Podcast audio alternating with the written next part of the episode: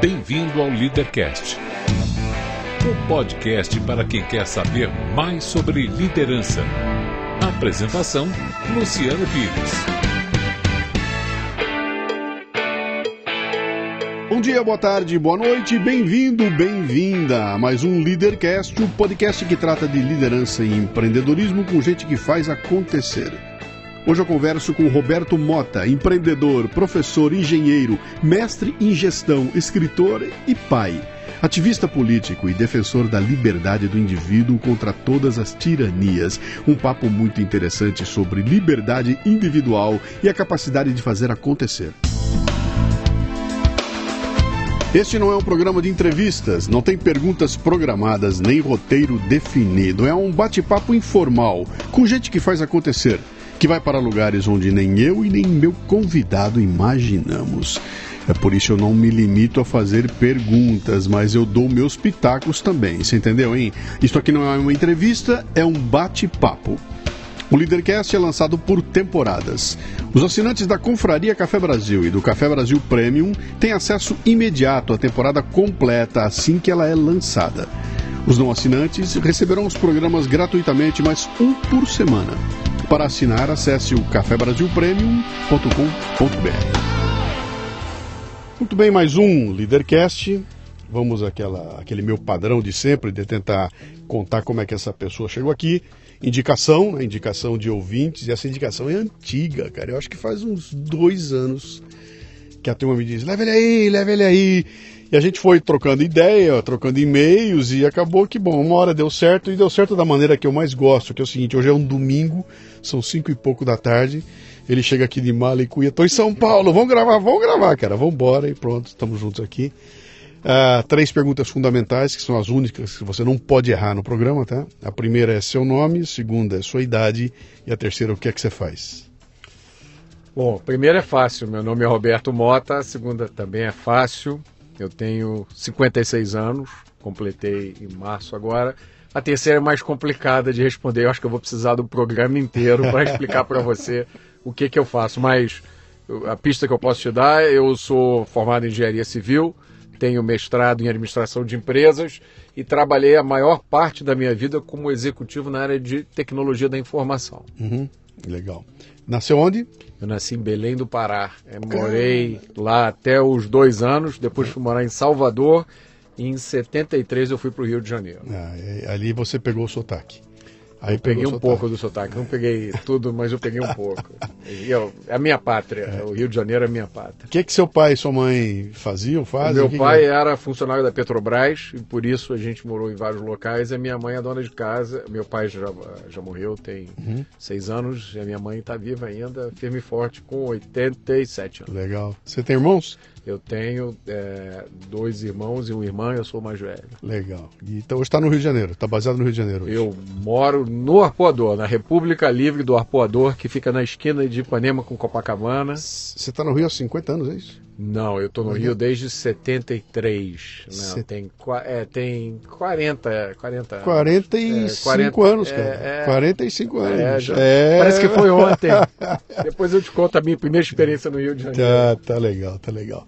É, eu te faço essas perguntas aqui para a gente sacar a origem, tá? ver qual é, como é que vem. Então você tinha um pai que era executivo, a mãe dona de casa, legal. O que que, que, que o, o Robertinho queria ser quando crescesse? Eu não tinha a mínima ideia. Eu fui fazer engenharia porque eu não sabia o que eu queria fazer. Eu acho uma injustiça você forçar um garoto de 18 anos a escolher ali o que ele vai fazer pelo resto da vida. Uhum. Tem gente com 30, 40 anos que não sabe ainda, né? Sim. Então eu fui fazer engenharia porque eu não tinha nenhuma, nenhuma ideia do que eu queria fazer. E no primeiro ano de engenharia eu descobri o computador. E aí eu falei, pô, é isso que eu quero fazer. Uhum. Mas aí eu não ia parar o curso de engenharia, eu terminei o curso de engenharia, mas desde o primeiro ano de faculdade que eu já trabalho com informática. Naquela época chamava informática. É, eu me sim. Nossa época, tá? A gente viveu coisa parecida. Eu não me meti nessa aí, não me, até hoje eu não me meto nela. São aqueles que eu chamo os Klingons, né? São os Klingons que lidam com essas coisas malucas, mas eu sou cliente tá? há bastante tempo, né? Uh, me fala uma coisa, você. Quando você se formou de engenharia, você já, já tinha sacado que era essa tua área e você foi trabalhar Arrumou um emprego numa informática? É, eu comecei a fazer estágio na faculdade ainda. Uhum. na, estágio na própria faculdade, depois eu fui fazer estágio no saudoso Banco Bamerindos. Sim. E aí, quando eu me formei, eu, naquela época, passei num concurso para Vale do Rio Doce, mas ao mesmo tempo fui trabalhar numa empresa naquela época chamava Arthur Anderson, depois virou Anderson Consulting, depois virou Accenture. Uhum. E três meses depois eu passei num outro concurso para Petrobras e aí acabei indo trabalhar na área de, de informática da Petrobras. Comecei lá em 85 e fiquei até 89, Uhum. quando eu resolvi sair do Brasil. E nessa época eu estava tentando conseguir uma bolsa de estudos para o exterior. Consegui uma bolsa para fazer MBA na Universidade de Louvain, na Bélgica. E ao mesmo tempo eu fui convidado para trabalhar no Banco Mundial. Passei num processo de seleção para a área de informática do Banco Mundial. Então, em 89 eu fui embora, fui morar nos Estados Unidos. E fiquei lá até 94. A, Universidade da Bélgica não rolou. Não rolou. rolou, Eu tive tá. escolher entre um e outra. E aí optei por ir para os Estados Unidos. Ficou lá até quando? Nos Estados Unidos? até 94. Até 94. É. Legal. Pegou, pegou você, o, o Collor não te pegou aqui no Brasil. Não, não. Eu, pegou. eu fui embora poucos dias depois daquele fatídico debate dele com Lula, que eu Sim. me lembro até hoje. Sim. E o Brasil, naquela época, passava por uma fase que eu acho que talvez ele nunca mais volte a passar. Não sei se a sua percepção é a mesma que a minha, mas eram dias negros, de, de desesperança total. No Rio de Janeiro, assim, a percepção em relação a, a crime era uma coisa, eu acho que até pior do que está hoje. Embora os fatos não sustentem isso, a percepção era. Sim. E a minha percepção é que o Brasil não tinha mais futuro. E eu tinha que ir embora daqui. E eu vendi tudo que eu tinha. Hum? Eu tinha um Chevette comprado de terceira mão. Eu vendi o Chevette, eh, vendi as minhas poucas coisas e saí daqui com 3 mil dólares. Só não cancelei o meu CPF. O resto tudo eu dei adeus e falei, nunca mais volto pra cá. Você estava casado, solteiro? Não, eu, eu tava solteiro Tá. nessa época. Então você foi embora de Malicuia, que era para de Malicuia. Foi ficar lá. E aí, por que, que não ficou, cara? Ah, eu não fiquei lá por causa do, da- do clima, por causa... Aonde você estava lá? Onde Eu foi? estava em Washington, Em Washington. capital dos Estados Unidos. é. É, é, é dureza. É, cara, assim, eu, eu dizia que eu não fiquei por causa do clima, da comida e das pessoas. É. Mas eu, eu descobri que isso é mentira. Eu não fiquei porque eu acho que o Brasil para mim é uma coisa insubstituível. Eu, eu lá me descobri brasileiro e me descobri carioca. Uhum. Assim, tem, não tem substituto para o Rio de Janeiro. Eu, eu- eu simplesmente comecei a me sentir sozinho, comecei a me sentir desenraizado. É, hoje eu moro no Arpoador, a República do Arpoador, eu ando na minha rua, eu conheço todo mundo na Sim, rua, as sim. pessoas me conhecem. Estou montando lá uma associação de moradores, eu conheço todo mundo na praia, o cara que vende picolé. E lá eu não tinha isso. Eu passava por locais e a, minha- a história da minha vida não estava ali, né? Eu Uhum. moro no Rio de Janeiro, tem lá o hospital onde o meu filho ficou internado, né? O, o cemitério onde meu pai, onde foi o velório dele. A minha história Uhum. As tá ali. raízes estão todas lá, né? ali. é. Você sabe que ontem eu assisti uma- um trechinho de uma entrevista do Ayrton Senna pro Amaury Júnior, super antiga entrevista, ele tava lá. E aí, o Ayrton no auge, né, cara? Pô, era o rei do mundo, Ayrton Senna. E aí, Ayrton, pá, se você pudesse viver fora do Brasil, que país você escolheria? Ele falou, cara, não há essa possibilidade, é Brasil. É Brasil, é Brasil, é Brasil. E, cara, e quem tava dizendo isso era o cara que podia morar Pô, aonde quisesse, né? É o Brasil, é Brasil, Brasil. Se tivesse que ser fora, seria Itália, mas o meu negócio é Brasil e é aqui que eu vou ficar, né? E eu já ouvi isso de muita gente. Né? Que o pessoal fala, pô, eu tive que sair daqui para poder olhar de fora e sacar que era aqui que, que eu me sinto bem, né? E isso é legal, cara. E você falando isso neste momento, quando o Rio de Janeiro é a. É- o Rio de Janeiro é, a- é, é o patinho feio do patinho feio do patinho feio, cara. Luciano, não tem bala de prata. É, uhum. E a vida, para a maioria das pessoas, é difícil mesmo. Sim. E acabou. né? Sim. É, muita gente, os meus melhores amigos foram um pouco antes de mim ou depois para os Estados Unidos, estão lá até hoje. E materialmente, eles estão muito melhor do que eu. Sim. Do ponto de vista de segurança física, eles estão muito melhor do que eu. Do ponto de vista de perspectivas para o futuro deles e dos seus filhos, eles estão muito melhor do que eu. O que mata é o dia a dia. Porque a sua vida são essas coisas todas que eu acabei de falar, mas também e principalmente o seu dia a dia. né? Então, eu moro a 20 minutos de metrô da minha mãe. Uhum. Eu posso passar na minha mãe duas, três vezes por semana. Né? Qual o valor que tem isso? Né? Eu, eu tenho um ciclo de amizades aqui, de relacionamentos, ainda mais agora com esses últimos eventos na minha vida, assim. Uhum. Isso é uma coisa insubstituível, né? Uhum. Mas para algumas, quer dizer, para mim, para algumas pessoas isso é substituível. O cara troca isso por ele poder ter qualidade, um qualidade de vida. Atenção, é. eu estou fazendo aquele gesto horroroso das duas aspas, tá? qualidade de vida, né?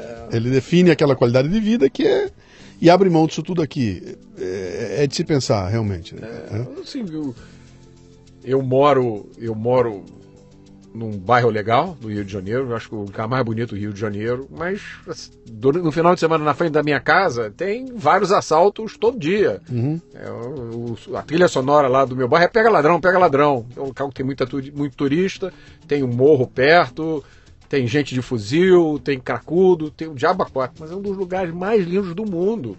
Eu, eu posso estar num fosso espiritual, financeiro, eu saio de casa, eu vou ali para perto do arpoador, aquilo ali liberta a minha alma. Né?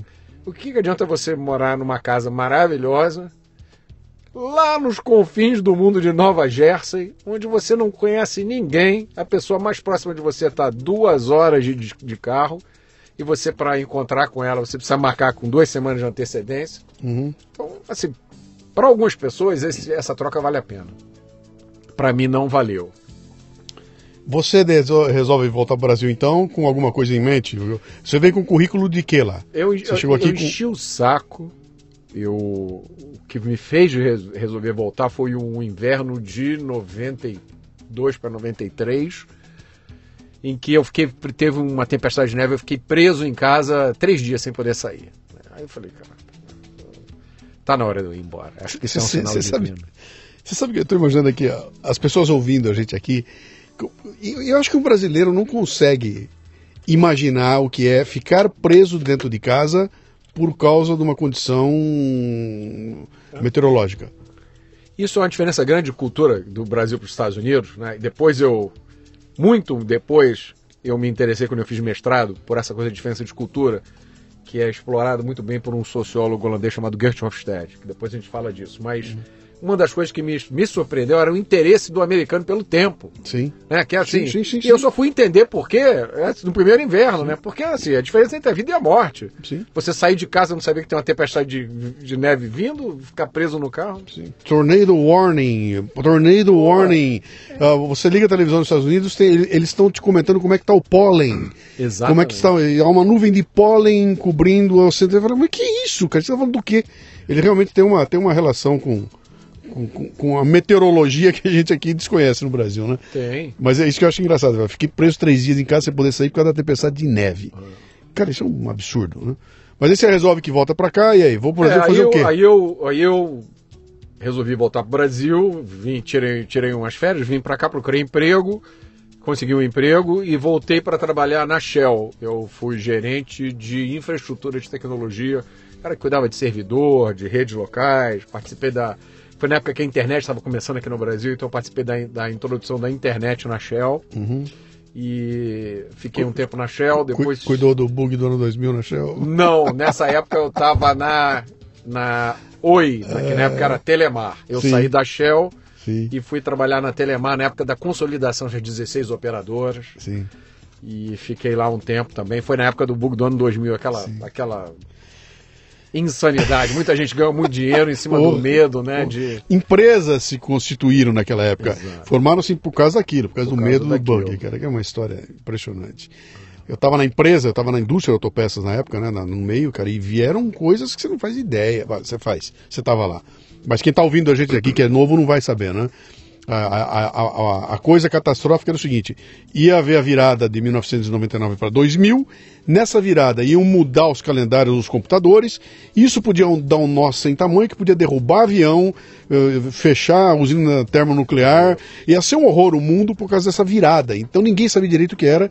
E começaram a ser criados protocolos gigantescos que a empresa tinha que obedecer para evitar que não parasse faturamento e tudo mais, né? E a gente teve que implementar isso aí. Foi um negócio, foi um escândalo, cara. Na época eu foi. me lembro que era um negócio que o mundo ia acabar, né? E no dia da virada tava todo mundo lá, meu Deus, virou e o que aconteceu? Nada. É. Aí quando você fala isso, os caras não aconteceu porque nós avisamos, É. porque tudo foi. A profecia autorrealizada. Exatamente, É. exatamente. Né?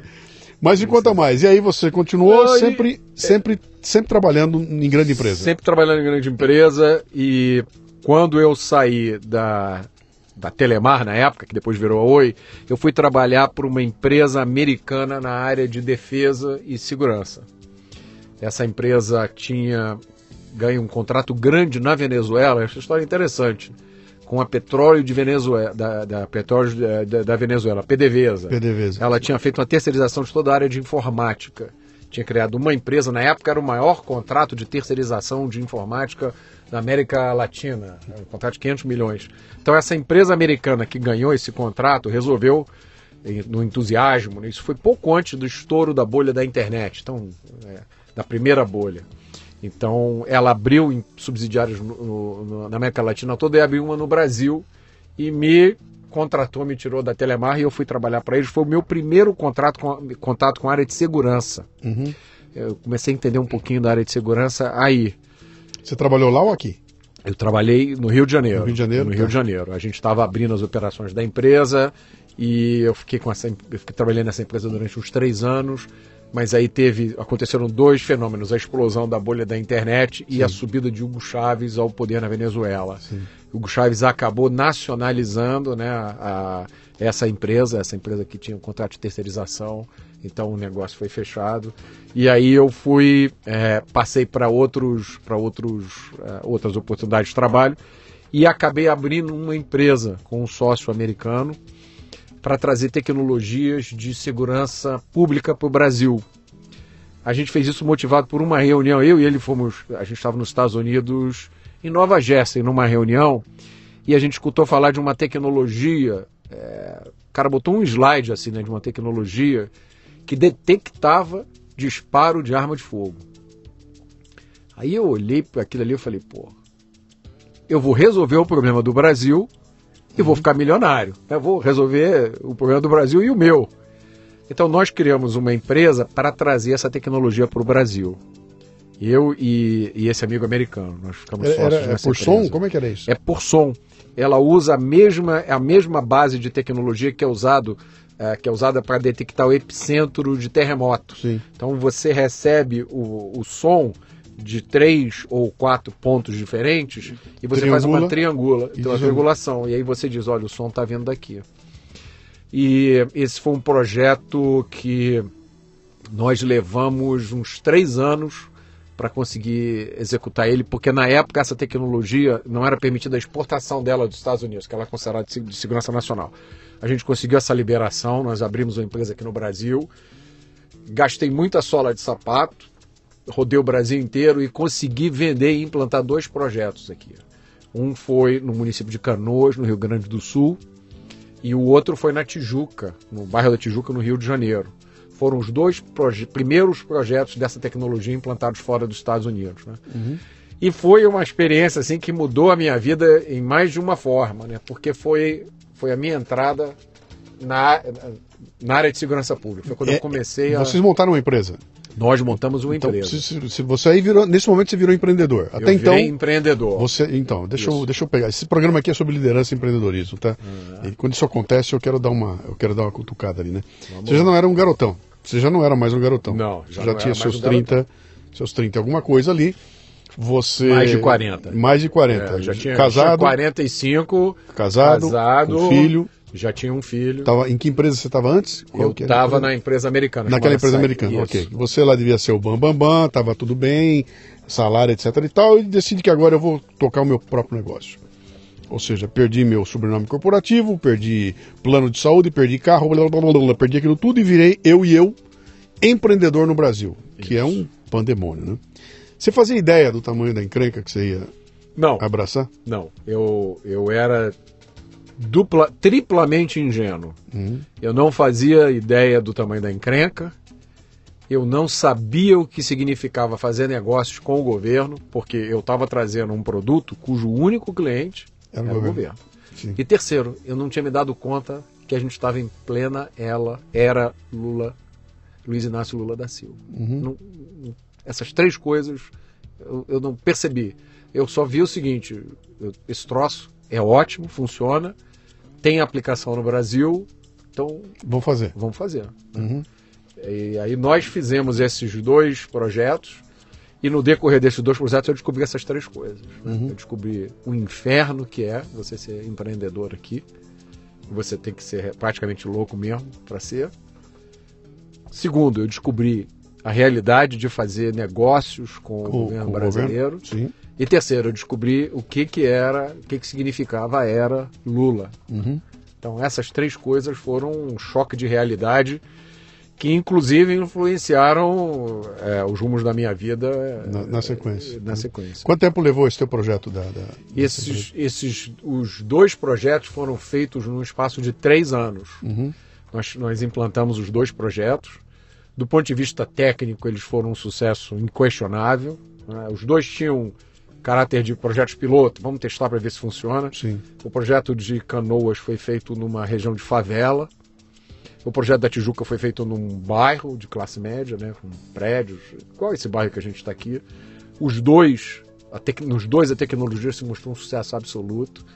No caso de Canoas, houve interesse e cooperação ativa das forças policiais. Então, no, no primeiro trimestre de operação do sistema, a gente conseguiu uma redução de 41% no número de homicídios naquele bairro. No caso da Tijuca, não houve isso, houve um descaso do sistema. Né? Não- as forças policiais, eh, as, a entidade governamental, por razões que eu não sei explicar direito, não se interessou muito pelo sistema, por explorar ou usar o sistema. Então a gente não conseguiu nem medir resultados, mas o sistema ele permitia também gravar, ele captura o áudio, né, toda vez que há, um, que há um disparo de arma de fogo.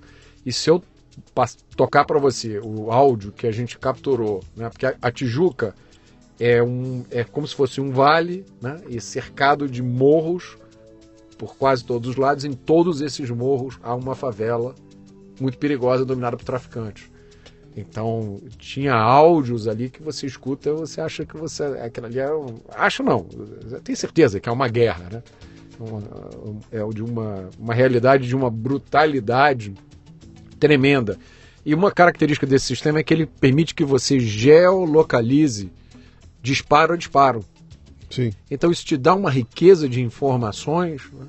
Quer dizer, tá aqui tudo que você precisa para saber o que você tem que fazer, quando você tem que fazer. Né? O que aconteceu com esse projeto?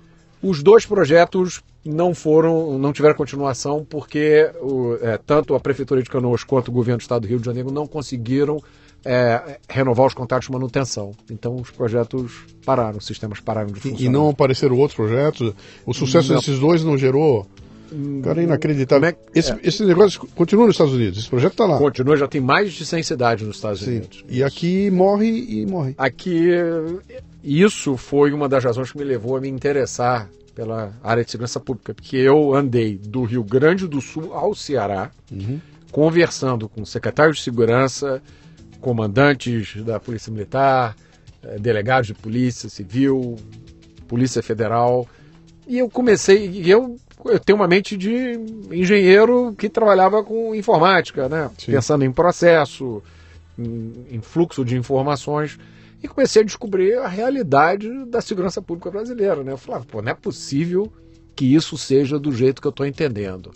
Aí eu checava, era mesmo, eu em outro lugar, o, o descaso do Estado brasileiro com o assunto de segurança pública, com o assunto combate ao crime, é uma coisa monstruosa. Não tem outra expressão para usar. Eu vou te vou resumir isso numa frase que é dita por um grande amigo meu que é procurador de justiça no Rio de Janeiro, Marcelo Rocha Monteiro.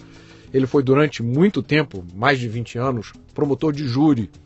E júri no Brasil julga homicídio. Já está convidado para vir, viu? É, Não, eu já mandei para ele o o e-mail já. Ele é sensacional. E o Marcelo diz o seguinte, então eu já vou estragar aqui uma frase dele. Ele diz que durante os 20 e tantos anos que ele foi promotor de júri, é, ele nunca, nenhuma vez, pegou um inquérito de homicídio onde tivessem sido levantadas impressões digitais. Você acredita num negócio desse? Não. Quer dizer, é, né? aí você, os últimos, esses números agora são bem recentes, uma estatística recente. No Brasil são notificados à polícia, portanto, o número real é muito maior, são notificados à polícia mais ou menos 2 milhões de assaltos por ano. Uhum. É, é, mais ou menos três assaltos por minuto. Quer dizer, desde que a gente começou esse programa aqui, já, já é, sei lá muita quantos, gente sim. já foi assaltada. Sabe quantos desses assaltos são. É, sabe para quantos desses assaltos se abre um inquérito? 2%. Quer dizer, 2%, vamos Sim. combinar, é zero, é nada, né? Então, é, o Marcelo sempre fala isso. Se você abrir um restaurante, já que a gente está falando de empreendedorismo, né? Se abrir um restaurante no Brasil, qual é a sua chance de sucesso? 10%? 15%, né? Uhum. De quebrar, você tem 80% de chance de quebrar antes dos, dos, dois anos. Se você assaltar alguém no Brasil, a sua chance de sucesso é quase 100%. Pô, é. Então, esse é um país que, assim, teve um descaso e uma uhum. negligência imperdoável com o assunto de segurança pública. Eu descobri isso do ponto de vista de empresário, porque eu ia lá vender o meu sistema e o cara não se interessava e dizia que não tinha dinheiro e daqui a uma semana eh, anunciava um projeto de compra para você ter uma ideia. O meu projeto, que cobriu quase todo o bairro da Tijuca no Rio de Janeiro, custou mais ou menos a mesma coisa que custou a reforma do canil da PM no Rio de Janeiro. Então. Já está tá, tá, tá, tá é, se explicando tudo. Essa é, essa é essa a nossa realidade, né? Uhum. Essa foi a realidade que eu encontrei como empreendedor. Você, por muito menos que isso, você saiu do Brasil da outra vez. Por muito menos. Por muito menos você saiu do Brasil. Dessa vez você tomou uma dessa aí, na tua cara, na tua frente, se você viu isso no Brasil inteirinho, significa que é um. É, é só uma metástase, né? Não é aquela coisa, ter uma ilha de. uma ilha aqui, não. outra. Não, é, é uma metástase. Isso aí é ruim para todo lado. Né? Eu fiz há um tempo atrás, uma. Tempo atrás, cara. Há muito tempo atrás, estou falando coisa de 10, 15, 20 anos. Eu me lembro que eu estava trabalhando numa apresentação que eu ia fazer e de repente assisto um, um, um, um telejornal. eu fiquei tão impressionado com aquilo que eu guardei aquele vídeo e tenho ele comigo até hoje. Os caras prenderam um assassino de, criança, de crianças, né, um assassino serial, que matou uma criança, eu não me lembro se foi em Santa Catarina ou no Rio Grande do Sul, acho que era Santa Catarina. Ele mata a criança lá quando, e conseguem pegar o cara. E quando pegaram o cara, descobriram que esse cara aí já estava fichado em outro estado, não sei se era São Paulo, no Rio Grande do Sul, mas ele estava todo, tinha toda a ficha lá. E aí os caras foram entrevistar o, o, responsável lá, não me lembro se era o delegado de polícia, quem era. E o cara, mas na maior cara dura, a expressão dele é que me deixou enlouquecido. Ele falou: é, os nossos sistemas não se falam, então é assim a realidade brasileira e nós não podemos fazer nada. E como o sistema não se falam, a gente não sabia que o cara era o bandido, que era ele, ele passou por aqui, ele foi liberado e matou uma criança. Depois que ele foi liberado, simplesmente porque a ficha dele não conversava com a ficha do outro estado e essa desconexão total, acredite ou não, nós estamos falando dessa história 20 anos depois, ela continua igual. Ontem eu ouvi no rádio, não sei quem estava dizendo lá, que um RG que é registrado no Ceará não é conectado com São Paulo. Você não tem o documento do cara aqui e lá, não existe uma. uma não, não, tem, não tem comunicação, cara, não tem conversa. Nenhum. Às vezes já, esse, esse problema de comunicação existe entre as próprias polícias do mesmo estado. A Sim. Polícia Civil Sim. não se comunica direito com a Polícia Militar. Essa é a nossa realidade. Aí você começa a se coçar com alguma coisa além do que a tua própria empresa, né, cara? Eu preciso me mexer para eu não sei o que é, tá? Eu tô só te chutando aqui, é, tá? Não, é isso aí. Você, começa com uma coceirinha. Eu tenho que fazer alguma coisa. Me fala o que, que é essa é, coceirinha aí. É, isso foi uma, uma, uma coceira que já vinha desde que eu voltei dos Estados Unidos, porque me, muito me, me impressionou lá a vida cívica das pessoas. Né? Então, o tempo que o cidadão gasta colaborando com a sociedade era uma coisa que eu não tinha visto no Brasil. Hum. Depois eu fui ler aquele livro do Alex de Tocqueville, Democracy in America, sim, né? Sim, sim. que ele fala isso, né? ele diz que os Estados Unidos têm clube para tudo. Imagina um hobby, uma doença, um problema, tem um clube para isso nos Estados Unidos, né? para te ajudar, para te apoiar, para te ensinar. É, então aquilo me impressionou, eu voltei para o Brasil com aquilo ali na cabeça, comecei a participar de alguns movimentos lá no Rio de Janeiro, conversar com algumas pessoas. Comecei a participar da Associação de Moradores do bairro onde eu morava, Ipanema.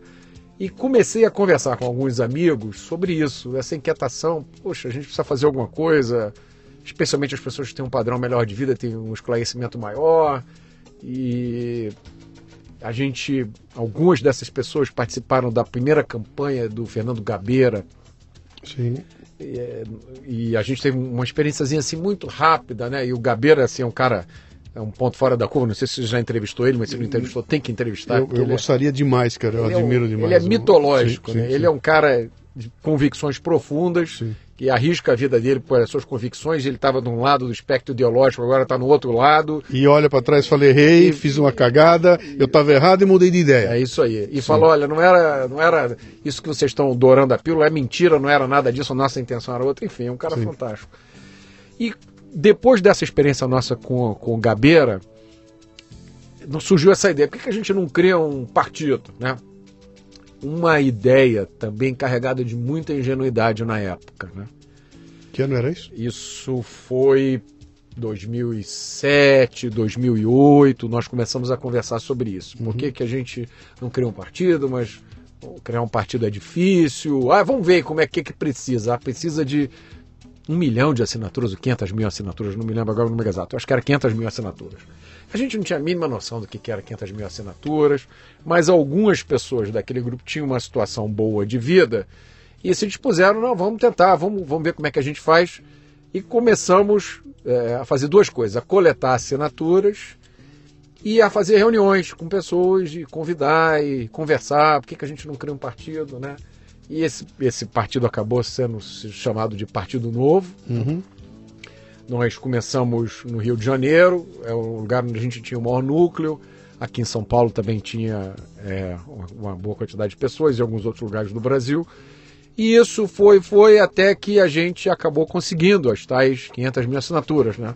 Depois de muitos trancos e barrancos, e de bastante investimento de esforço nisso, e de recursos de algumas pessoas, e o Novo virou um partido que foi aprovado, caramba, eu acho que foi em 2011, eu não me lembro agora o número exato. Sim.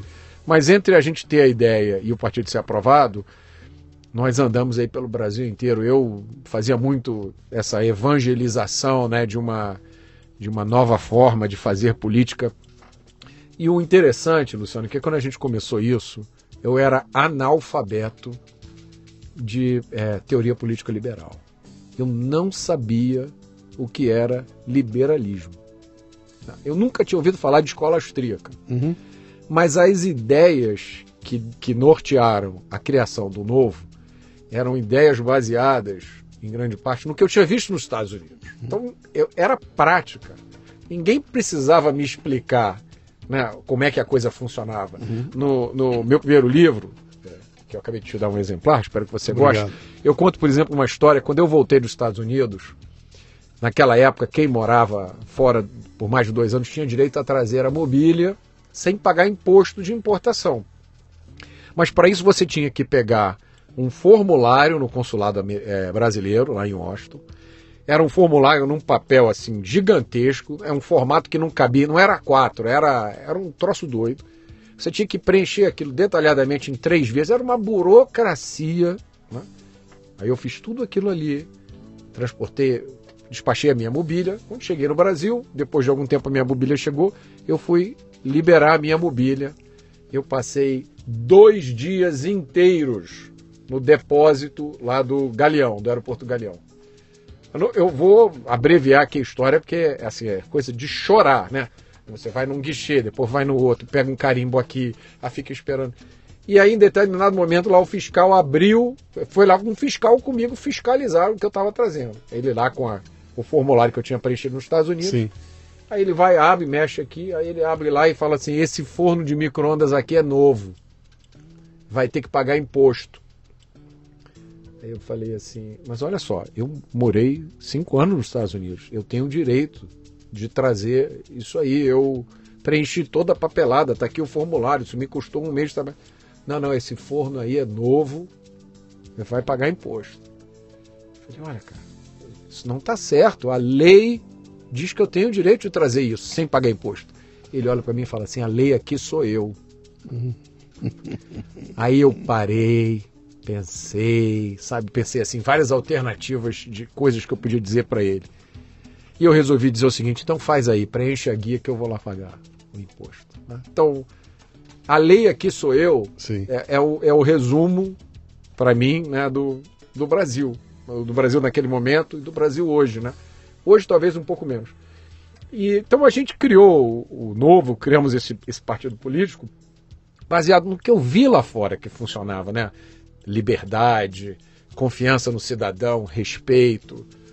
E depois, um dia, eu descubro, eu nem me lembro exatamente como, mas eu, a gente trombou com essa história de liberalismo. Uhum. Eu acho que deve ter sido através do Mises. Eu acho Sempre. que foi através do Mises. É. E aí um dia eu conheci o, o Hélio Beltrão, no outro dia o Hélio estava indo fazer palestra pra gente sobre as seis lições de Mises. Uhum. E aí, um tempo depois, a Fundação. É, é, é, caramba, daqui a pouco eu lembro o nome. É, me levou para a Alemanha para fazer um curso, um workshop de uma semana lá sobre liberalismo, enfim. É, a gente descobriu o liberalismo depois de ter criado uma organização baseada nas ideias liberais. entendeu? Então, isso foi uma coisa muito engraçada, Eu, porque eu entendo perfeitamente o que você está dizendo, porque comigo aconteceu exatamente a mesma coisa. cara. Quando eu me, eu me aproximei dessas ideias, também foi assim, foi um acidente. Eu te contei rapidamente ali, né? Foi, uma experiência de fazer uma palestra num fornecedor meu, ali acontece um negócio na palestra que me leva a pensar nessa coisa do valor. Eu falo, pô, vou estudar um pouquinho essa coisa do valor. Isso me leva até Mises, seis lições. Aliás, a dica aqui para você, o livrinho chama-se As Seis Lições de Mises, né? As Seis Lições, né, na verdade, de Ludwig von Mises, que é, é uma bíblia, é um, é um beabá para quem quiser começar a pensar na questão do, do liberalismo. E quando eu comecei a ler ali, eu descobri um mundo gigantesco de gente que estava teorizando aquilo que eu fazia na prática, né? Exato. Falei, cara, mas é é assim que eu faço. E esse cara explicava o porquê e como fazer, né? E aí, para mim, abriu uma janela gigantesca que me trouxe também para essa para trabalhar as ideias do liberalismo e tudo mais. Não, não, não entrei de cabeça para me, me envolver com partidos, fundações, etc e tal, mas o meu trabalho tem um viés bastante grande nesse sentido. Então eu entendo o que aconteceu com você, sabe? Essa, ficar maravilhado de falar, cara, tá tudo escrito, aquilo que eu pensava, tem alguém descrevendo aqui, né? Isso é genial, cara. É, é, é, foi isso. Eu lembrei, é é a Fundação Friedrich Naumann. Tá. E foi uma experiência assim fantástica porque eu, eu tive a oportunidade de conhecer pessoas com as mesmas ideias dos países mais diversos do mundo. Tinha gente da Rússia, tinha do Paraguai e a própria experiência da Alemanha, né? É uma assim, quando você mergulha eh, na história dos países e, e- e nos sistemas políticos e vai um pouquinho mais além do verniz, né? E procura entender tanta coisa começa a fazer sentido, né? Sim. E a própria história da tua, a história da sua vida, as dificuldades, você começa a entender, né? E para mim se consolidou na minha cabeça a imagem do Brasil como sendo um país que é explorado por um grupo pequeno de pessoas. né?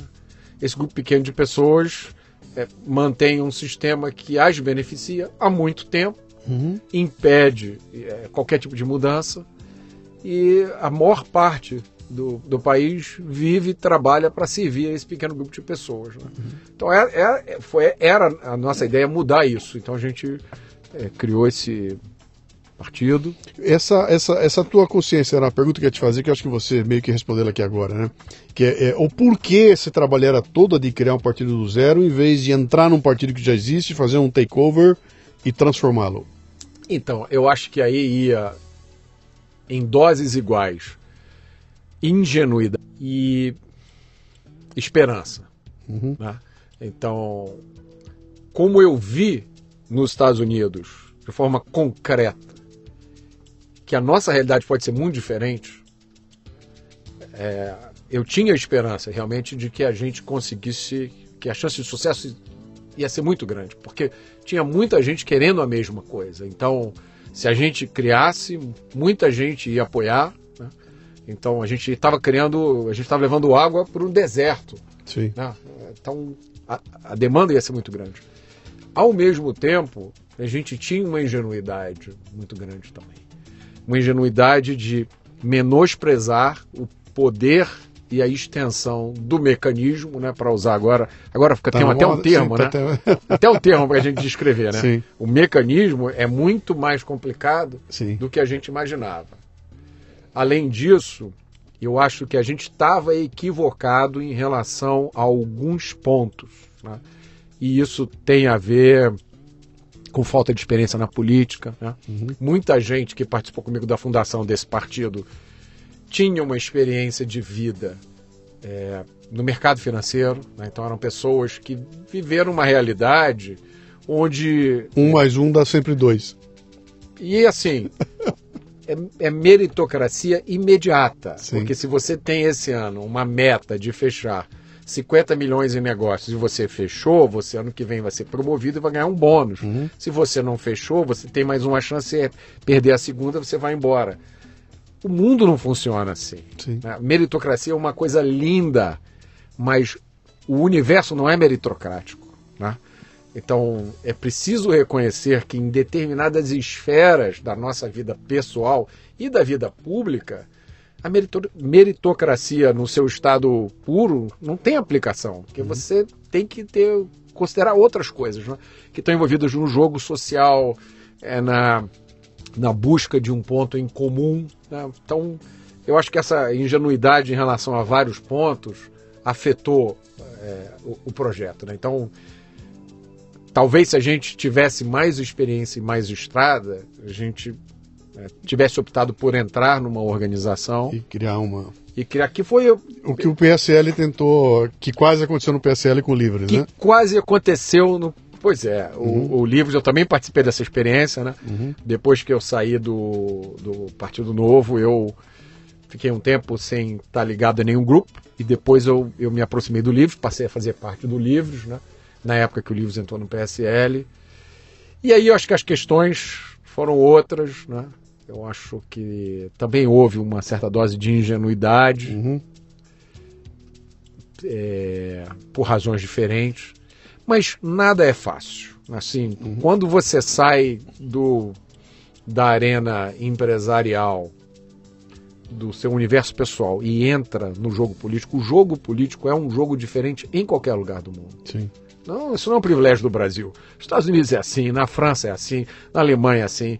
É, talvez aqui o nosso grau de cinismo seja desproporcional em relação aos outros países. Né? Uhum. Talvez o jogo aqui tenha virado uma finalidade em si mesmo. E, e tem uma outra coisa, né, Alberto? É, duas coisas que eu vou falar aqui. Só primeiro uma, uma, uma paradinha aqui. É, você que está me ouvindo aí, está babando, eu não vou fofocar com o Roberto, não, não vou pedir para ele me contar bastidores do rompimento do Livres, né? Não é aqui não, tá? Eu estou preocupado com outras coisas aqui, né? E a, o, que, o que eu estou contando para você é o seguinte aqui. O brasileiro tem uma característica que ele, ele leva tudo no pessoal, né? Tudo é pessoal. Qualquer crítica que você fizer para mim nesse momento aqui é pessoal. Se você disser para mim o seguinte, a sua voz está muito alta no microfone, você vai ficar puto porque, porra, ele está reclamando de mim, é pessoal. E eu vejo uma mistura muito grande, quer dizer, você. Eu, eu vou questionar você de alguma postura uh, profissional para que nós dois possamos fazer alguma coisa melhor.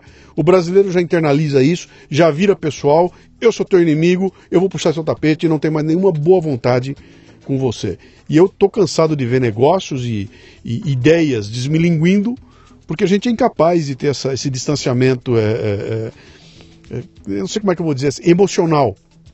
Sabe, tem um problema, vamos resolver, o que você está fazendo não está certo, eu acho que se for por esse caminho aqui, não, eu acho que não é, e a gente vai para o caminho melhor.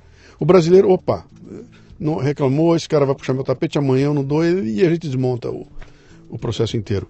Eu não sei se não é isso que tem acontecido. Toda vez que se junta um grupo de brasileiros com boa vontade para fazer algo acontecer, e puf, implode, é. cara. Olha, eu, uma característica do brasileiro que eu percebi imediatamente quando fui morar nos Estados Unidos é que a gente aqui não tem coragem de e a gente não tem coragem de ser franco e sincero. Uhum. Entendeu? É, no mundo dos negócios a diferença é gritante. Porque, Talvez por isso, é. eu, eu, não quero te magoar. É, aqui, eu não quero te magoar. Mas ele não sabe dizer é. não. Ele não sabe dizer, olha só, Luciano, esquece. Eu não, essa sua ideia é uma porcaria, uhum. eu não uhum. tenho nenhum interesse nisso. E olha só, não me procura mais. Porque você fala, não, olha só, hoje não. Mas a gente se fala daqui a um tempo. Então. Sim essa dificuldade com a sinceridade, com botar as cartas na mesa. O americano fala na sua cara, Sim. não tem nenhum interesse nisso que você está falando, sou radicalmente contra. E, e, guarda as coisas e vamos partir para outra. É. Né? Eu, eu, escrevi um texto há um tempo atrás que eu, eu falava que eu me conformo. Eu mando o projeto para a empresa do cara, um projeto meu aqui, entra lá e eu não tenho mais resposta. E aí eu começo a cutucar o cara e ele, estamos vendo, vamos ver, vamos analisar. Bicho, fala não de uma vez. Me, por favor, me fala não na primeira vez, porque eu não perco mais meu tempo, cara. Eu vou cuidar do outro lado, né? E a gente, não, pera um pouquinho, vamos ver, estamos pensando e. Eu explicava Brasil... isso, gastei, gastei muito inglês explicando isso para os americanos. Olha só, aquele cara com quem você já foi jantar dez vezes não quer comprar o seu produto. Você está gastando o seu tempo. Se você levar ele para jantar mais uma vez, ele vai. Ele vai mais 20, porque ele adora jantar, bater papo, ele gosta de você. Mas ele não gosta do seu produto, ele é. não vai comprar. Eu acho que é isso. Mas o, a outra coisa também, que eu acho que é um fator que tem que ser considerado, Luciano, é que a gente não tem prática política. Uhum. A gente não sabe o que é isso. A atividade política no Brasil é monopolizada por um grupo pequeno de pessoas que se tornou altamente proficiente nessa arte.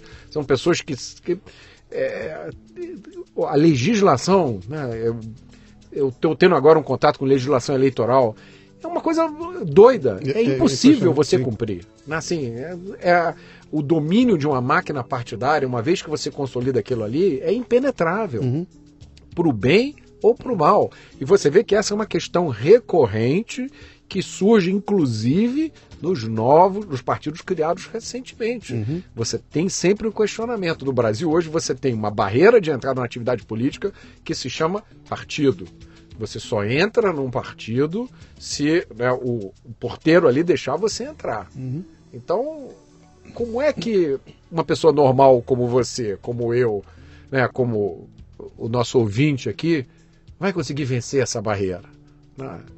E a hora que ele, vê, que ele entra, ele vai entrar dentro de um jogo que já está todo formatado, já está tudo escolhido. Bom, o TSE não acabou de interferir agora na, no processo que o novo colocou para escolher os seus.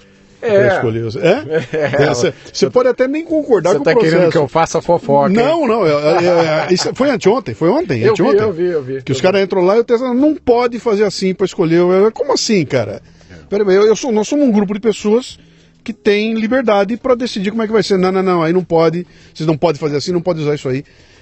Cara, é, é, eu fiz uma entrevista aqui com o Alexandre Ostroyevsky, que é o, um dos criadores do ranking dos políticos, né? Uhum. baita site que entrou aí. E a gente discutiu bastante essa coisa do Brasil aí, em determinado momento nós estávamos conversando aqui, cara. São tantos problemas em tantas áreas diferentes que você olha para aquilo e fala, cara, é impossível consertar isso. Porque se eu, se eu falar o seguinte, vamos criar um processo para renovar a Câmara de Deputados? Vamos lá. A gente tem agora dos 557. Não, dos 513, 447 vão para a eleição aqui agora. Então, há um potencial de 513 a gente trocar 447, o que é uma baita renovação. Mas esses caras novos que vão entrar, vão entrar num sistema que é totalmente viciado. Ele já é viciado, né? Então, para funcionar alguma coisa, tem que mudar uma lei. Agora, para essa lei ser mudada, você vai trombar com o STF, que também está enrolado. Onde você bota a mão, tem um rolo. E você olha para aquilo e fala, puta, dá para arrumar isso, cara? Ou tem que jogar uma bomba e implodir e começar é, do zero? Eu acho que dá para arrumar, sim, porque você tem que lembrar de uma coisa, né? Eu, na minha formação de engenheiro, eu aprendi uma coisa chamada regra de Pareto, que se aplica a vários setores da vida, né? Por exemplo, se você tem lá uma um negócio qualquer, uma farmácia, né? Uhum. 20, geralmente 20% do seu estoque responde por 80% do seu faturamento. Sim. Né? Tem vários estudiosos de segurança pública que dizem, olha, 20% dos bandidos respondem por 80% dos crimes. Então você não precisa prender todos os bandidos. Você prender aqueles 20%, você já vai poder andar tranquilo na rua. Uhum. Então, tem muita coisa errada no Brasil. Uhum. Mas eu acho que se você tem ali 20% de questões, se a gente conseguir resolvê-las, olha, o, o, o nível vai baixar daqui do nariz lá para o joelho. Uhum. E aí eu dou para você só um exemplo. Né? É, essa é a grande parte da mudança que a gente está vendo no Brasil nos últimos anos. E você pode dizer, pô, Roberto, mas não é uma mudança definitiva, mas não é uma mudança complexa. Mas é inegável que você vê um ex-governador do Rio de Janeiro algemado nas mãos e nos pés Sim. e condenado né, a nunca mais sair da cadeia, é uma mudança. Sim. E você vê a quantidade de deputados, senadores, bilionários né, na cadeia. Uhum. Isso nunca aconteceu antes no Brasil. E, Luciano, isso foi causado, isso foi consequência de uma única lei. Uhum. A lei da delação premiada. Uma única lei. Passada, eu acho que acidentalmente, né? Porque foi passada no governo da Dilma. o Gilmar tá desesperado para derrubar Pois é. Então, assim, é, as coisas acontecem acidentalmente, É. não é só para pior, é para melhor também. Sim. Então, existe, tem até uma expressão em inglês chamada, chamada serendipity, né? Sim, Que é. sim. é, Então, o potencial de melhoria é grande. Só que, como a gente está imerso nesse caos de coisa negativa, e você tem que lembrar que a nossa, as nossas informações, né? E você está ajudando a quebrar isso, mas para a maior parte dos brasileiros, as informações que vêm são pautadas por uma mídia monocórdia, controlada, né? Então, é, a gente estava conversando isso hoje numa reunião de manhã. Se você pegar as manchetes de jornais, por exemplo, 80%, 90%, 95% das notícias de segurança pública são negativas para a polícia. Pô, será que a polícia brasileira nunca faz nada certo? Sim. Ela nunca salva ninguém, ela nunca impede um crime. A gente sabe que sim, a gente sabe que a realidade não, não é só negativa, mas se você lê um jornal, você só vê notícias negativas. Sim, sim. Então acho que tem muita coisa acontecendo no Brasil é, que a gente não sabe. E eu tenho, por exemplo, na segurança pública, eu, eu acredito nisso. É uma coisa que eu constatei com, com tudo que eu já estudei, com as experiências que eu tive. Tem algumas coisas que, se você mexer, a melhoria na nossa qualidade de vida vai ser tão grande que vai ser igual ao que aconteceu no plano real. né? Quem, a maior parte dos nossos ouvintes aqui provavelmente não se lembra de uma época em que o Brasil tinha 70% de inflação ao mês. Sim. né? É, aquilo ali, não sei se você lembra, naquela época as pessoas diziam: isso nunca vai mudar, porque o a inflação interessa aos banqueiros e ao capital internacional. Então o Brasil jamais vai acabar com a inflação. Quantos planos econômicos a gente teve Puta. até acabar a Sim. inflação? Um dia acabou a inflação. né? Hoje a gente está com a inflação de 3%, 4% ao ano. A mesma coisa se aplica a vários outros setores. Mas é, a gente tem que lembrar isso: 20% de coisas que a gente mexer vai melhorar 80%, né? A gente vai corrigir o, o- o país inteiro. Todos os países têm problemas, né? Sim, Você vê sim. os Estados Unidos, né? quem mora nos Estados Unidos, por exemplo, tem dificuldade terrível, assim, eles não têm um problema de, de segurança pública que a gente tem, mas eles têm o mass shootings lá, né? Essas, essas matanças sem sentido, que é uma afronta tão grave ao espírito né, da nação americana Sim. e é inexplicável e aparentemente intratável, né? Então todo país tem, Uhum. tem seus problemas. Você está colocando uma coisa importante aí, que é um, é um tema que para mim ele é muito. Como é que eu vou dizer você? Ele é muito premente. Eu, eu, eu não o abordo diretamente, mas indiretamente eu falo dele o tempo todo, que é aquela questão de você. Cara, essa história de vamos acabar com tudo que tá aí é uma tremenda uma bobagem, né? Nenhum político presta, tudo é uma merda, liquida isso tudo, vamos trocar tudo e põe tudo novo. Isso é uma tragédia se fizer isso aí, né? Até em termos de engenharia, né, cara? Que, derruba o prédio inteirinho, terra arrasada e constrói um prédio novo, né? Pô, quando você lida com tijolo e cimento é fácil fazer. Agora, quando você pega um organismo vivo, como é o Brasil, e fala que destrói tudo, tirem todos os políticos de lá, fecha aquela merda e começa do zero outra vez, com pessoas que nunca fizeram isso, com pessoas que não sabem como é que funciona, com pessoas que desconhecem o andamento. Cara, isso é pedir uma tragédia maior ainda do que essa que está que tá rolando aqui. E tem um discurso muito grande hoje em dia por aí de que é esqueça, não vá, eh, não vote, anule, eh, contra, porque nada do que está aí serve, nós precisamos de começar tudo do zero. Né? Isso é uma revolução. Né? E a gente sabe o que aconteceu nas revoluções. Né? Sempre que tem uma revolução, vai sobrar para alguns aí, né? Que, que... Então, isso, isso não. Me parece que essa ideia que você colocou aqui agora de vamos encontrar os problemas fundamentais e atacá-los e conviver com as outras porcarias e não parar. De... Ah, não vou fazer porque aquele também tem. Cara, eu também tem, depois a gente resolve. Né? Primeiro tira, primeiro demole, primeiro resolve esse aqui e depois a gente ataca o segundo lá. Mas vamos falar dos fundamentais primeiro, né? Ou, em outras palavras, agora eu vou ser bem sacana, meu, para de discutir terceiro banheiro e vamos discutir gente morrendo né, com, com, bala perdida, cara, na rua, entendeu? Por quê? Porque o terceiro banheiro não é importante? Não, porque ele é muito menos importante do que 65 mil pessoas assassinadas todo ano no Brasil. É aqui que está a encrenca, não é no outro lado. Então, vamos discutir depois, sabe? Vamos, bota em segundo plano. E primeiro, uh, mas a, a, gente entrou numa loucura de, de, de, de diversionismo do, do, dos problemas para atender minorias e tudo mais, que o Brasil vira essa bagunça, né? E, Cara, olha o tempo de mídia que se gasta para discutir coisas que não são absolutamente não, importantes é. nem fundamentais. Né? É, você está falando aí de. está levantando um fato que as grandes discussões que a gente está tendo hoje no Brasil são pautadas pela esquerda. Né? A uhum. gente são assuntos que interessam do ponto de vista político eleitoral à esquerda. A esquerda faz a pauta através do é, praticamente monopólio que ela tem na mídia e a gente é forçado a entrar nessa discussão. Mas eu acho que essa, esse ponto que você levantou vai além também.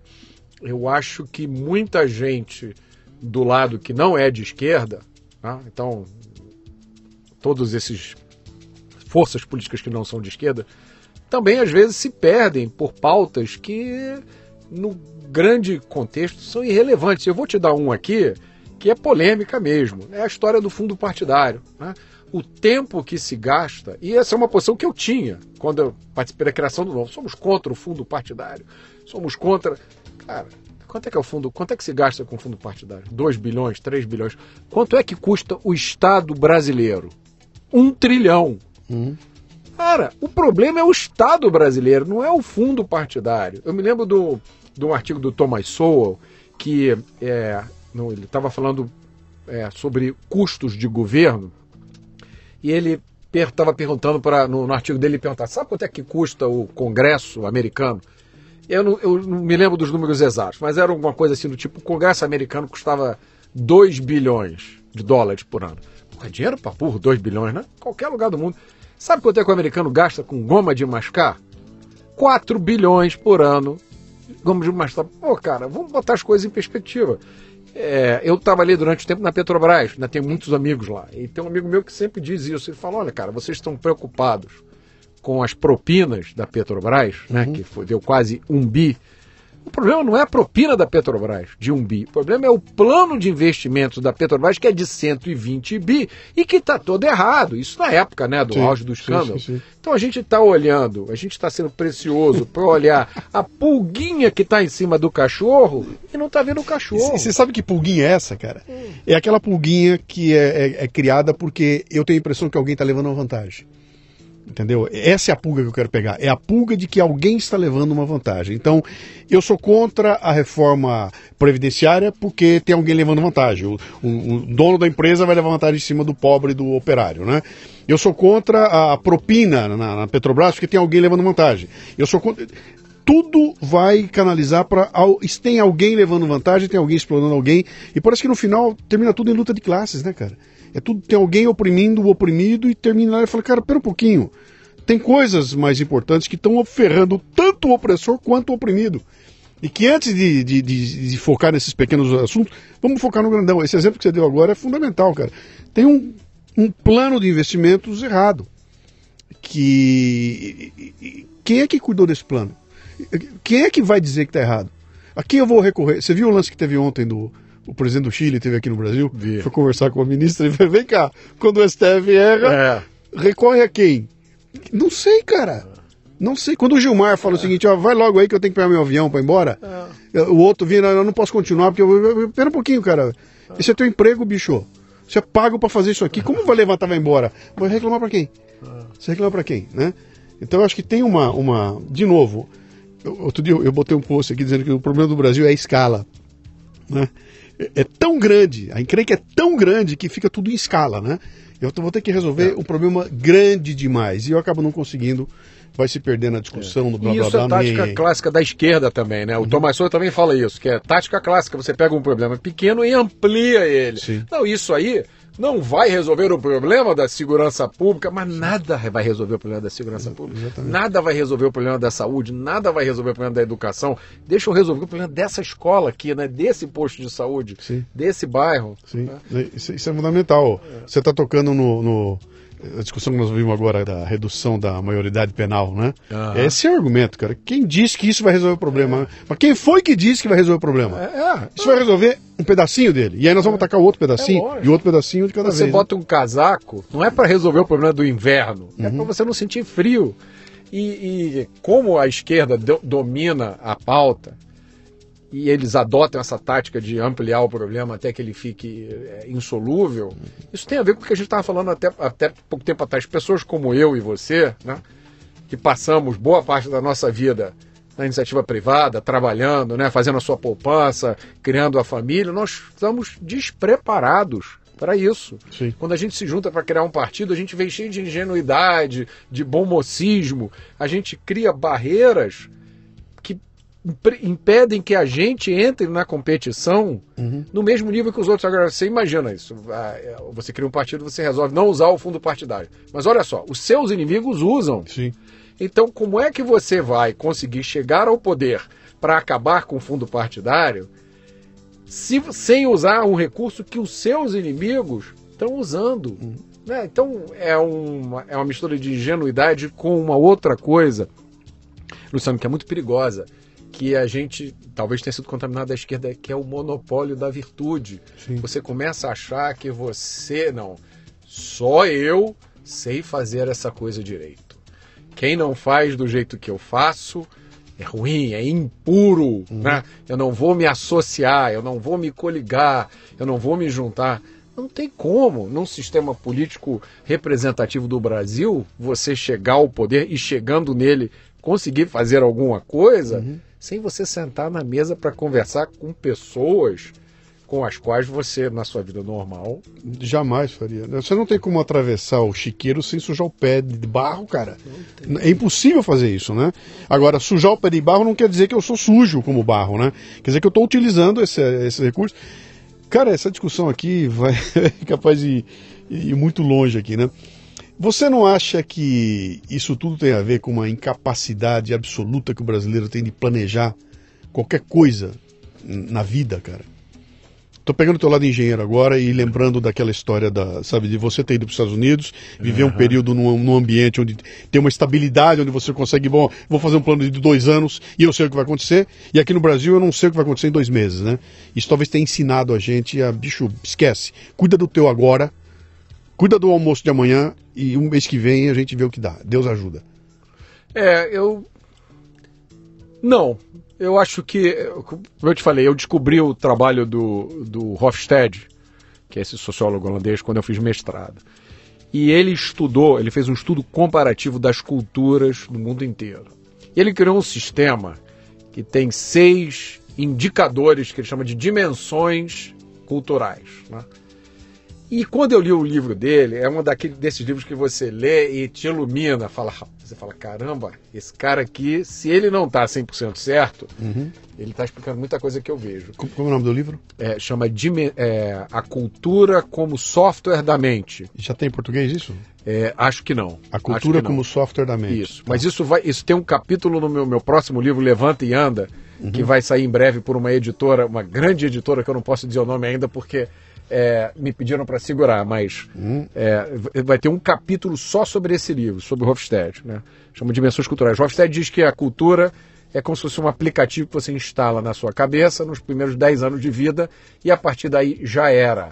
Você não consegue mais mudar o que o cara pensa. Né?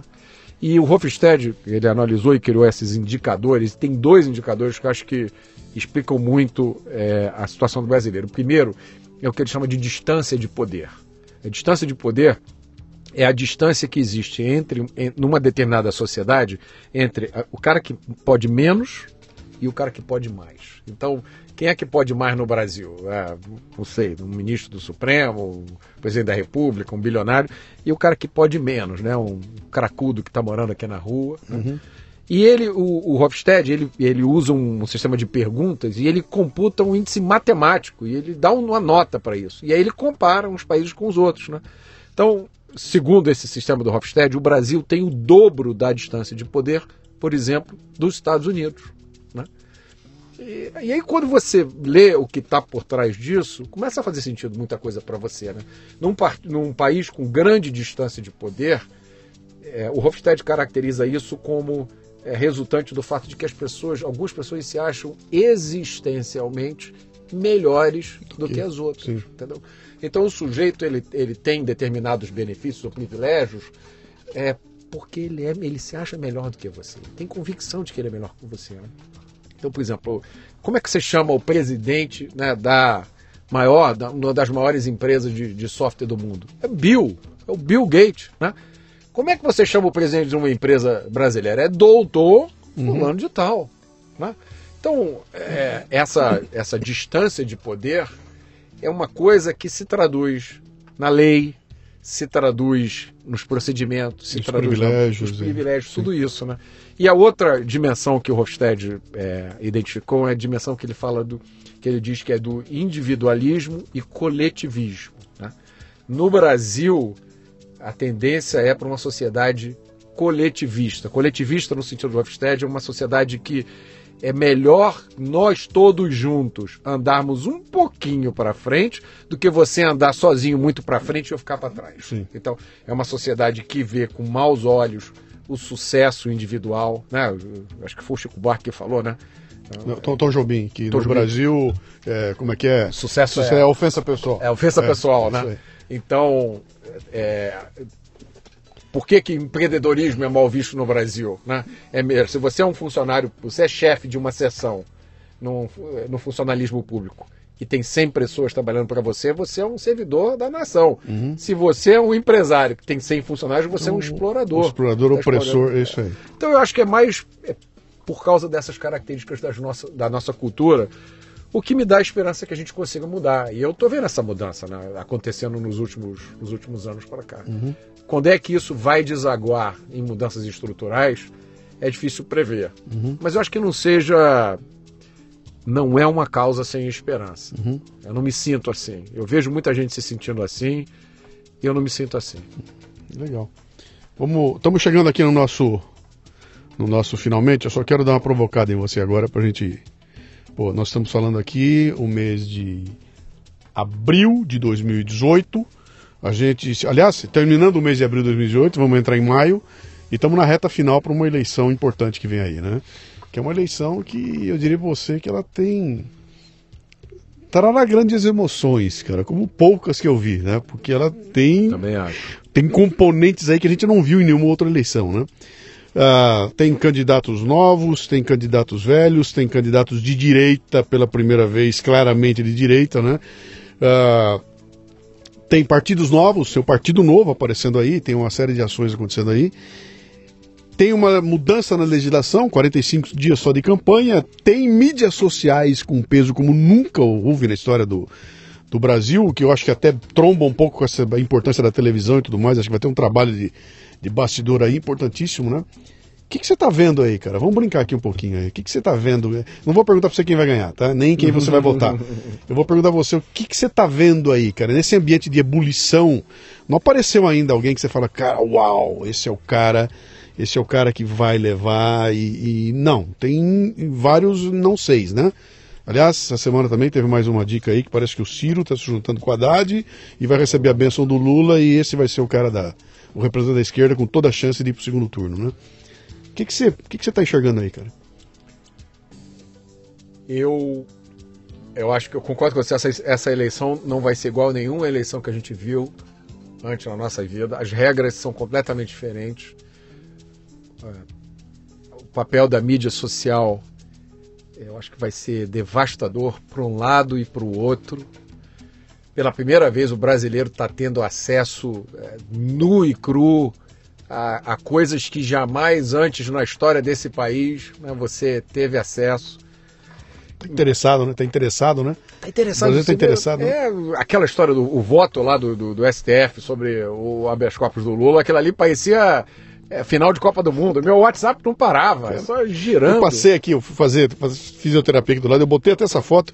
Eu vou sair lá de 7 horas da noite, eu passo o boteco da esquina, que é um botequinho de tomar cerveja, a TV ligada na Globo News e transmitindo o voto da Carmen Lúcia, cara. É. Da, da, é da, Rosa Weber.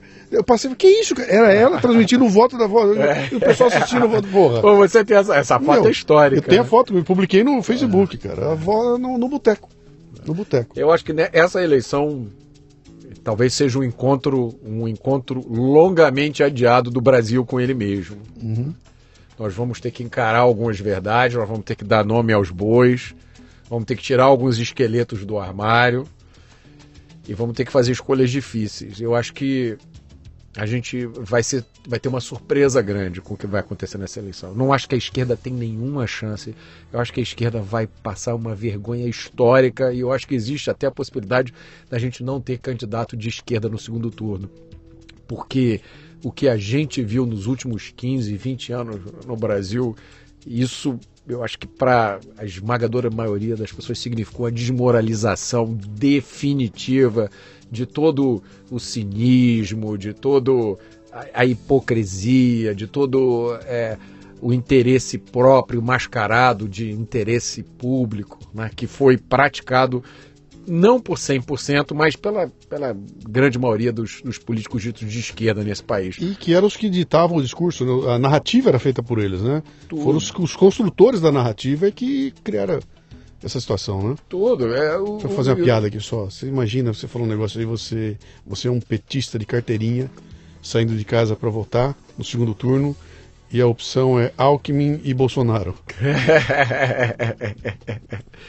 Bom, aí se eu fosse, se eu fosse um cara sem vergonha, eu, eu dizia, é melhor já ir se acostumando, né? Mas, mas é isso, eu acho que esse é um encontro do Brasil com ele mesmo a gente vai ter que encarar algumas coisas que a gente sempre empurrou para debaixo do tapete, né? uhum. né? na nossa incapacidade de confrontar, de dizer não, por aqui você não vai passar, escolhe outro lado. É...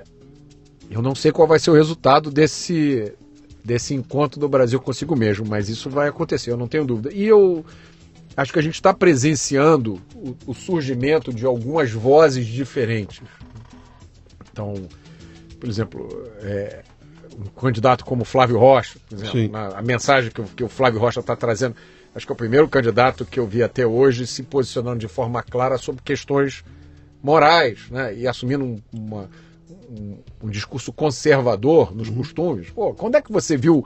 É, qual, qual, foi o último candidato? Assim, na minha vida eu não vi ninguém. Né, um, o único que se parecia remotamente com isso era o Collor, mas que tinha uma, um foco na questão da, da corrupção, né? O Não, era, de o, único que chegava lá e falava com as coisas foi o Enéas, porra. O Enéas. Que o Enéas, Enéas soltava o verbo, o falava tudo e foi é. tratado como um. Como o quê? Como um. Um ET, cara. Ele era um extraterrestre. Ele foi é por... chutado, foi. É. Né? Porque ele tinha assim, uma coisa meio. É, às vezes caricatural. Uhum. Né? Pelo... Mas é, acho que hoje você tem também nessa eleição um cara que é um símbolo, né? E muita gente não entende isso, que é um símbolo tão forte que já se descolou da pessoa, que é o Bolsonaro, né? O Bolsonaro Sim. ele virou símbolo de vários anseios das pessoas e o, o, que a figura real é não importa mais, é, é, assim mal comparado com o Lula, né? Assim, não importa se o Lula não, roubou, não. se ele recebeu mala de dinheiro. Você não está mal comparando, cara. Para mim, o Bolsonaro e o Lula é a mesma categoria, eu não tô, eu não vou falar de nada moral, tá? Eu tô falando o seguinte aqui, ó.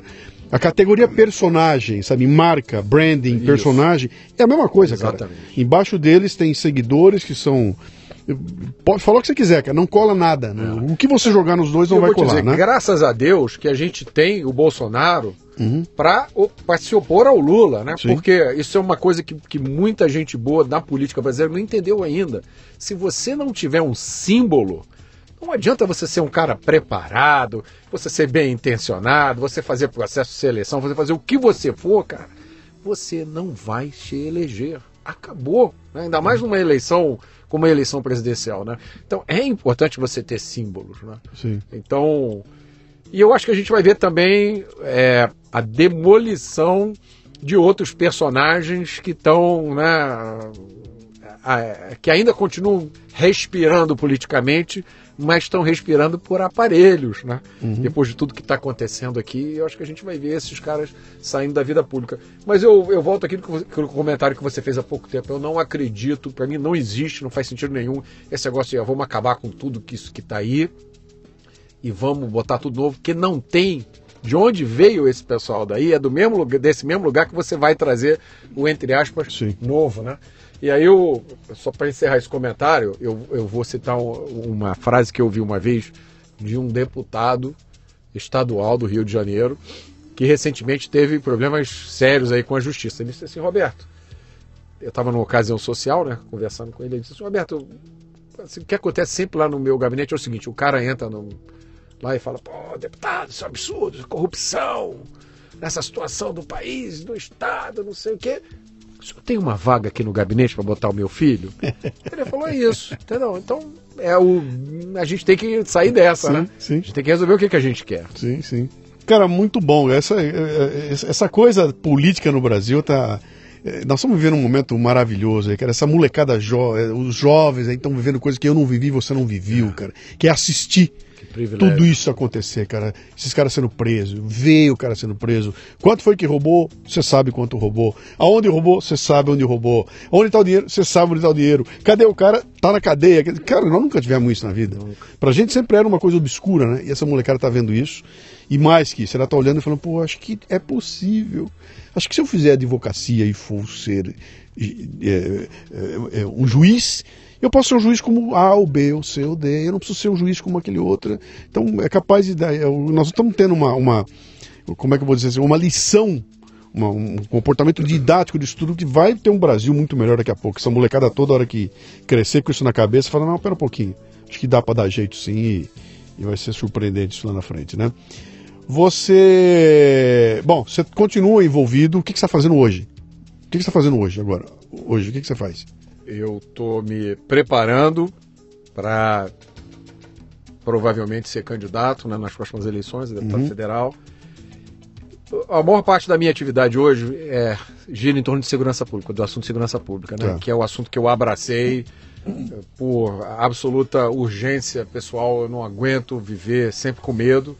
Então já tem desde a época do novo que eu faço apresentações, faço palestras pelo Brasil inteiro falando sobre segurança pública, estudo muito sobre esse assunto, participo de várias organizações ligadas à segurança pública e é o assunto que eu, qual eu, eu, é, que, eu, que eu gosto mais de tratar e que eu acho mais urgente. Né?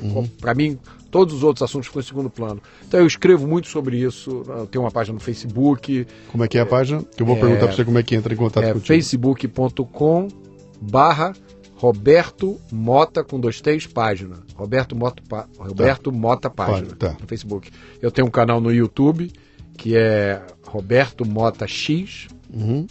Também tem um Twitter e Instagram. E tem um site que é www.robertobmota.com. Mota com dois T's. E eu escrevo é, muito, tenho uma necessidade muito grande de escrever. Sou colunista do Instituto Milênio, também do Instituto Legal. Liberal. E publiquei um livro né, no, em setembro de 2016 chamado Ou Ficar a Pátria Livre, que é uma coleção de é, textos sobre política, sobre moral, contando parte da minha experiência de morar fora. E vou lançar agora, daqui a uns dois meses, o meu próximo livro chamado Levanta e Anda. Uhum. O Levanta e Anda é diferente do meu primeiro livro. Meu primeiro livro, Ou Ficar a Pátria Livre, é um livro combativo.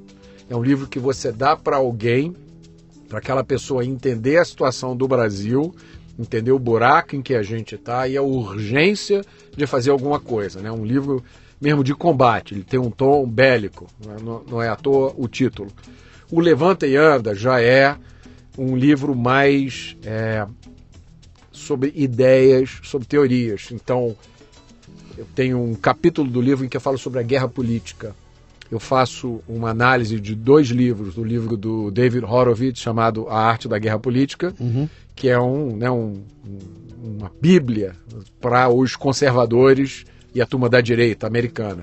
E eu também faço uma análise do livro Regras para Radicais, do Saul Alinsky. Né? O Saul Alinsky é o grande teórico da esquerda. E é um livro fantástico, porque está ali a receita da militância aguerrida de esquerda, da ocupação de espaços. né? E tanto o Horowitz quanto o Alinsky têm algumas regras, que assim, são as regras básicas do combate político e que são ainda desconhecidas. Grande parte das forças de não esquerda do Brasil. Então, cara, vamos parar de fazer as coisas erradas, Vamos seguir a receita do que do que está certo, né? Então tem, é, eu falo sobre esses dois livros, falo também sobre o livro do Gert Hofstede, é, de dimensões culturais.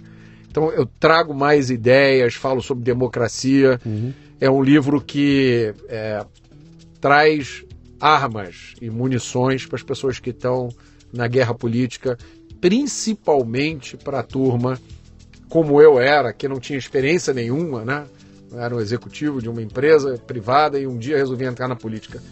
Tem o básico que você precisa saber, é, principalmente relacionado com a forma de se comunicar, a forma de expressar as suas ideias. Eu acho que é a frase de Santo Agostinho, né? Não basta fazer as coisas certas, né? uhum. é preciso fazê-las bem. E você se comunicar errado na, na arena política é como se você tivesse feito todo o seu dever de casa, né? E chega na hora da prova, você errou, Sim. não passa de novo. Sim, perfeito.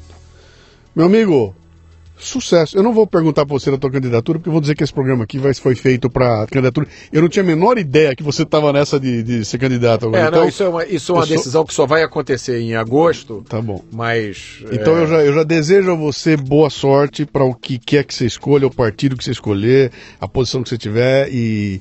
E tá aí, ó, é um cara novo para gente nova para botar no pedaço aí. Mas olha, eu te, eu te parabenizo especialmente por essa decisão de se de se enfiar nessa, nessa esse desafio de cidadania, cara, sabe o que? O povo que tá, os empresários, industriais, esse povo tá tão preocupado em ganhar dinheiro, cara, que dane, você não quero saber de direita, esquerda, meio, conversa, bobajada. Eu quero ganhar dinheiro.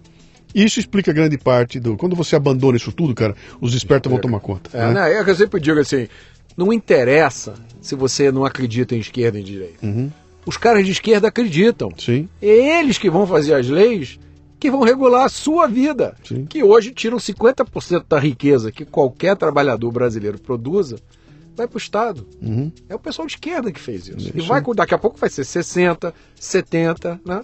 Não tem limite isso. Isso aí. Muito obrigado pela visita. Eu que Adorei, agradeço. viu, cara? Um obrigado, abraço aí, vamos em frente. Um abraço. Muito bem, aqui termina mais um Leadercast. A transcrição do programa você encontra no leadercast.com.br.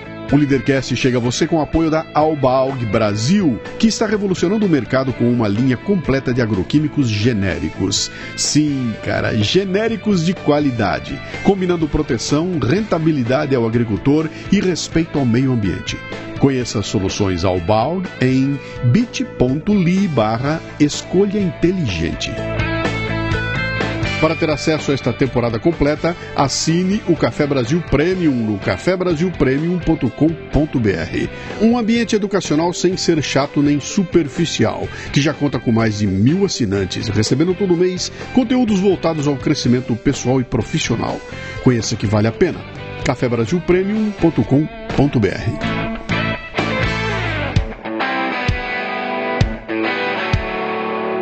Você ouviu o Leadercast com Luciano Pires.